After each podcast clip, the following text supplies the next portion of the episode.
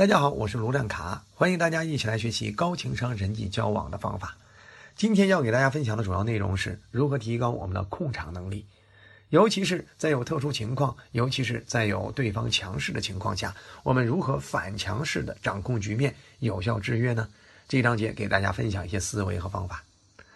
要知道，一个人难免会遇到一些强势的人、强势的情绪、强势的气场，比如说女朋友跟你赌气，老板对你大发雷霆。客户质疑你的产品太贵等等，而在自己不占优势的气场之下，我们难道就要甘拜下风吗？当然不需要，我们完全没有必要认怂。只要你搞懂别人强势情绪的来源和发展演变的规律，你就知道如何预埋伏笔，如何见招拆招，如何反客为主了。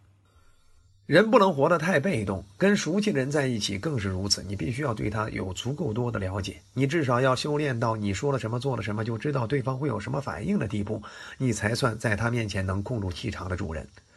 现实生活中，我们通常会遇到对自己行事不利甚至难以驾驭的情况，这种时候尤其考验我们化被动为主动的控场能力。即使在别人生气等强势的行为之下，我们也得能够有效地制约对方的强势行为。当始料未及的事情发生的时候，因缺失应对方法而失控，往往会让人变得焦虑、烦躁乃至恐惧。比如在职场上，当我们工作进行的不顺利的时候，老板会对我们大发雷霆。在这种情况下，我们处在被动弱势的境地。这个时候，我们一定不希望自己只是被骂骂的灰头土脸而惨淡收场，对吗？呃，这就需要我们置之死地而后生的智慧了。还有一些现象呢，就是比如说我们在一些两性关系的处理之中，一个男孩子追一个女孩子，在他们热恋的过程中，经常会有很多的摩擦、矛盾，甚至要闹分手。比如你遇到你的女友跟你生气的时候，你一定处在一个弱势被动的地境地，你很想化被动为主动，这同样需要这种控场的方法。在我们销售产品给客户的时候，我们经常在介绍产品的过程中，客户会对我们有一定的质疑、否定或抱怨，甚至是拒绝。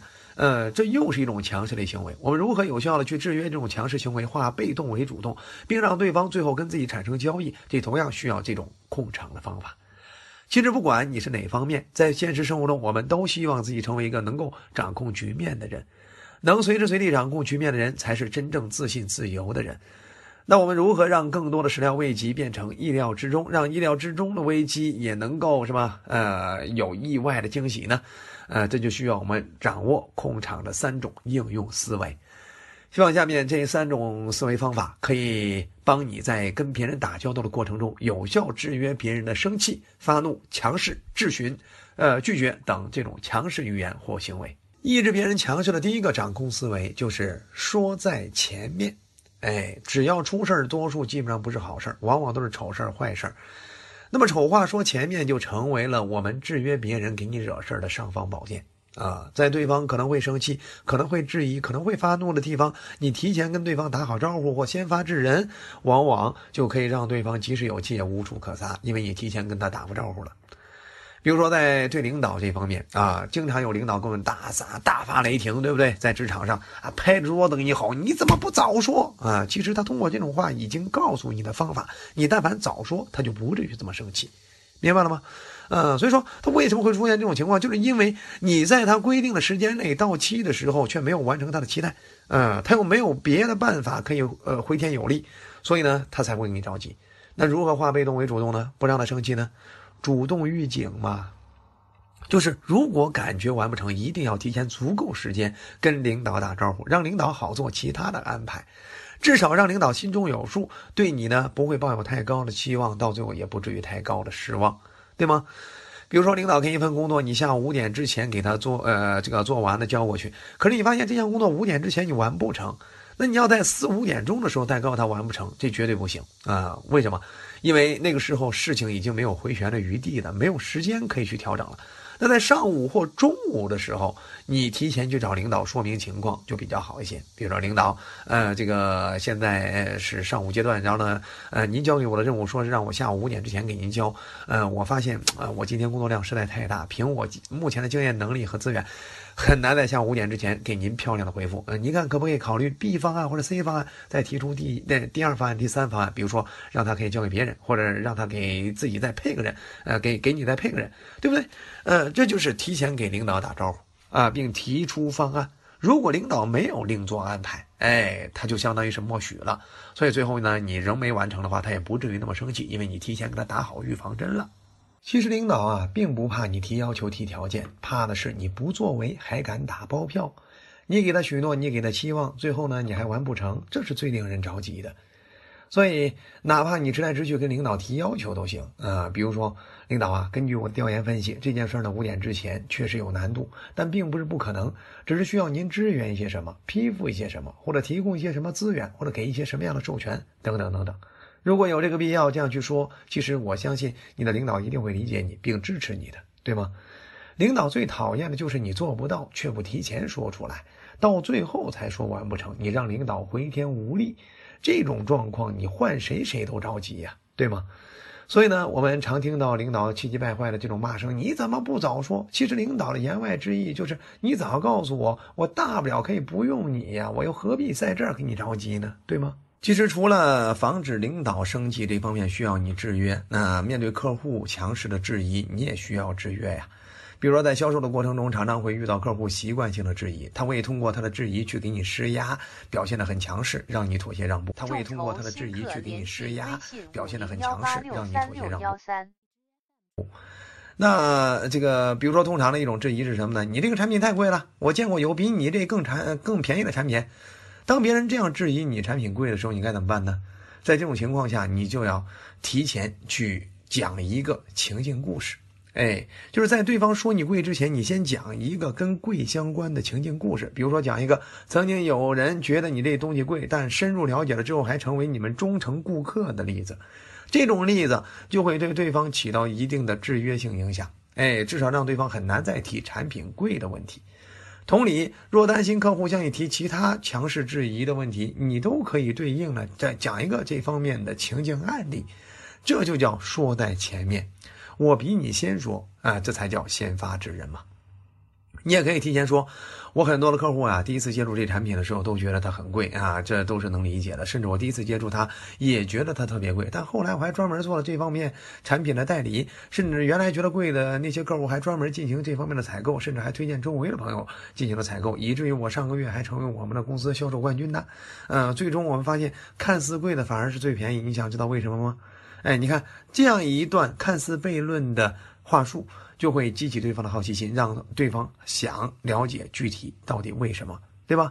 只要对方还想往下听，你就有机会把贵的背后逻辑给对方讲透了，让对方真正认识到价值，并且你先提贵，仿佛一下子就说中对方心思的感觉，啊，自然呢就会有效的控制对方的质疑性的强势，对吧？通过提前认同并引出一段相关的悬疑，往往会让对方放下强势的质询。而你的解释说服性工作呢，就呃有了新的呃有了新的被接收的机会，对吗？曾经有学员在商场这个呃替人卖家居。因为没有标价，经常有客户问这一款多少钱呢？嗯，他直接说出价格一万两千八。当说出价格的时候，客户往往都是这种反应啊，这么贵呀？嗯，慢慢就走了。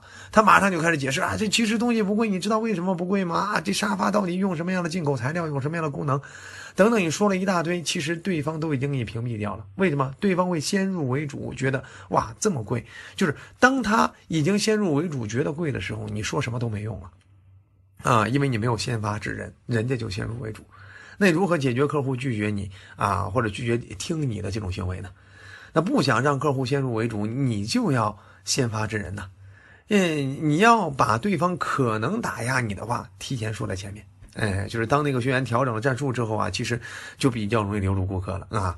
呃，如果别人在问产品多少钱的时候，嗯，他不会轻易报价的，那他只需要先说一句，哦，哎，您看的这款啊有点贵，啊，不过关键看您需要什么配置的，呃，无论您需要什么样的需求，我们都会为您量身定制，给您最满意的方案。接下来呢，就开始拿出一张纸，一边问需求，一边列方案，成交率立刻暴增。为什么？因为一切都是根据对方需求算出的价格。嗯，你总总不能一句贵就把我打发了吧，对吧？所以记住啊。争取一个对方愿意听你的机会，才有机会证明你的价值。对方愿意听、想听，你说了才管用。如果对方上来就先入为主，啪，那这个定位你就是怎么样的，你再解释已经晚了，对吧？很多对方有可能制约你的问题啊，嗯，基本上你提前说了，对方就很难再拿那问题说出来去制约你了。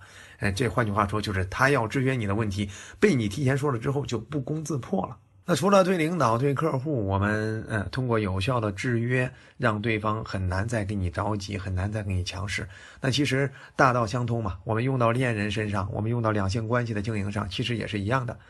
呃，与人打交道，尤其是跟恋人在一起，为了减少摩擦、减少矛盾，承诺兑现前的提前说，也是不容忽视的情感经营之道啊。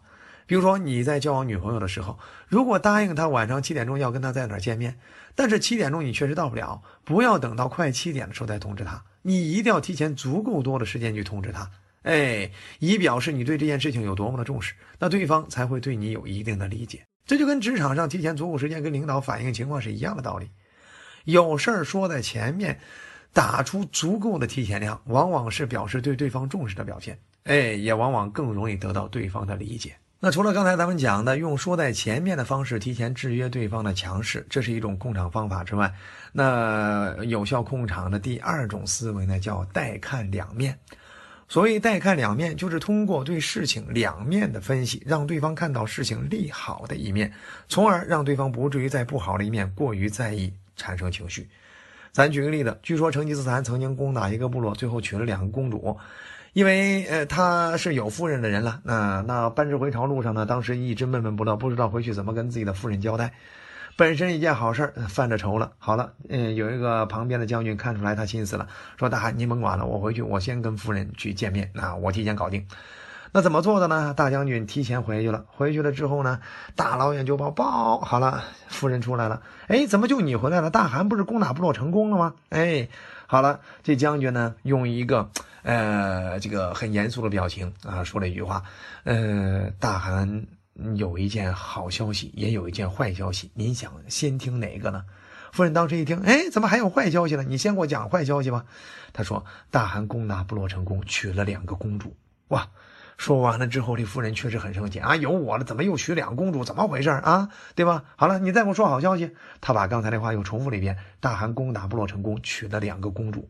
说完了之后，夫人一愣，嗯，怎么回事呢？哎，我让你说好消息了，怎么又说坏消息呢？这也是好消息啊，这怎么会是好消息呢？这当然是好消息呢。好了，嗯，这个夫人至少愿意去听他为什么好消息了，所以你就可以解释他利好的一面了。所以当时将军呢就趁此赶紧说，大汗啊，当时虽然攻打部落成功了，但是当时身染重病。必须靠当地人去救治，哎，多亏是当时两位公主呃出手相救，若不是这样，大汗有可能命已归西。您说这叫不叫好消息呢？你看，让对方想听听进去的这样一种场景下，让他再说好的一面，那对方呢才能够深深的感受到这件事儿它的利好的一面，明白吗？不至于那么生气了。所以这种方式它妙就妙在就是上来我让你听不懂，又想往下听。那就有机会抽丝剥茧，把敏感的问题讲明白。当一个人带着好奇心或耐心看了问题的两面性或多面性，就不至于只看到坏的一面，在那儿情绪化，对吗？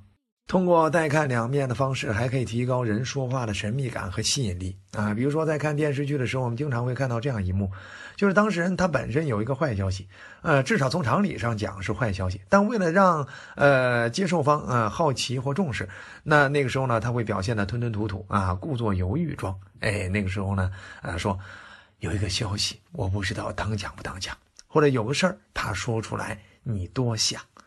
往往这样说完了之后，就会让对方更想知道这到底是什么事儿呢？嗯，那时候你再进一步下钩子，是因为这件事儿啊，角度不同，性质就不同，它既是好消息又是坏消息啊。你越这样说，对方就越想知道，那到底想说什么呢？你快讲吧。甚至有些时候啊，对方就是越着急的时候，还要，嗯，你你你你你还还得先要对方一个承诺呢。嗯，如果我讲了，请你不要先生气哦。OK，哎，你看。